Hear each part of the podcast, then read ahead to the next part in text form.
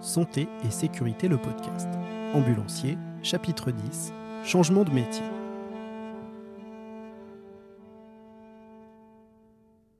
J'ai décidé effectivement d'arrêter euh, à temps plein cette profession euh, du fait de, plusieurs points un petit peu négatifs. Déjà, il y a le côté physique au niveau du dos. C'est fatigant, on se fatigue vite. Porter des chaises de plusieurs kilos, dizaines de kilos, voire des fois une centaine de kilos sur plusieurs étages, ça peut être difficile. Surtout quand on est une femme pas très grande, pas très costaude. Donc déjà, au niveau physique, euh, j'avais des, difficultés. Ensuite, au niveau euh, du métier en tant que tel, à savoir euh, les horaires, c'est très difficile d'organiser une de famille autour de ces horaires-là. Donc mon objectif étant d'avoir une famille et de pouvoir en profiter un minimum, je ne voulais plus être euh, autant absente euh, du domicile, notamment pour les, dates un petit peu fortes de l'année, comme certains anniversaires, Noël, etc. Il y avait aussi le côté un petit peu euh, non valorisé de la profession qui fatigue psychologiquement quand il faut tourner avec des ambulances où il n'y a des fois peut-être pas tout le matériel nécessaire, où il n'y a peut-être pas toutes les conditions optimales pour travailler, pour prendre en charge correctement son patient. Des fois, il faut un petit peu se battre avec certains employeurs pour avoir des conditions de travail correctes, chose que je pense qui n'existe pas dans le, public. Tout simplement, voilà, c'est le côté un petit peu lucratif du métier qui commence aussi à peser.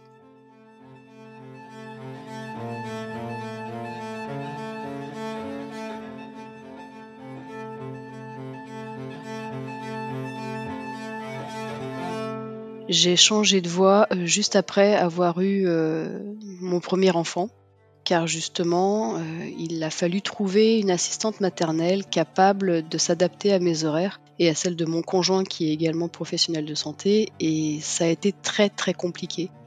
Et le fait d'avoir trouvé un autre travail avec un rythme de bureau classique 9h, 17h, ça a grandement facilité cette recherche d'assistante maternelle.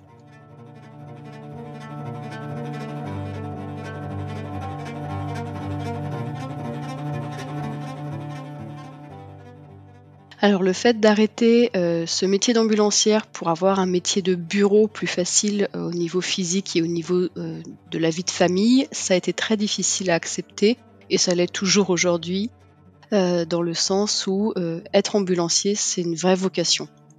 J'ai même envie de dire que c'est une passion. Et il est difficile d'arrêter un métier où on trouve de l'utilité, on se sent utile à la société et à ses patients pour se retrouver derrière un bureau, euh, derrière un ordinateur. euh, voilà.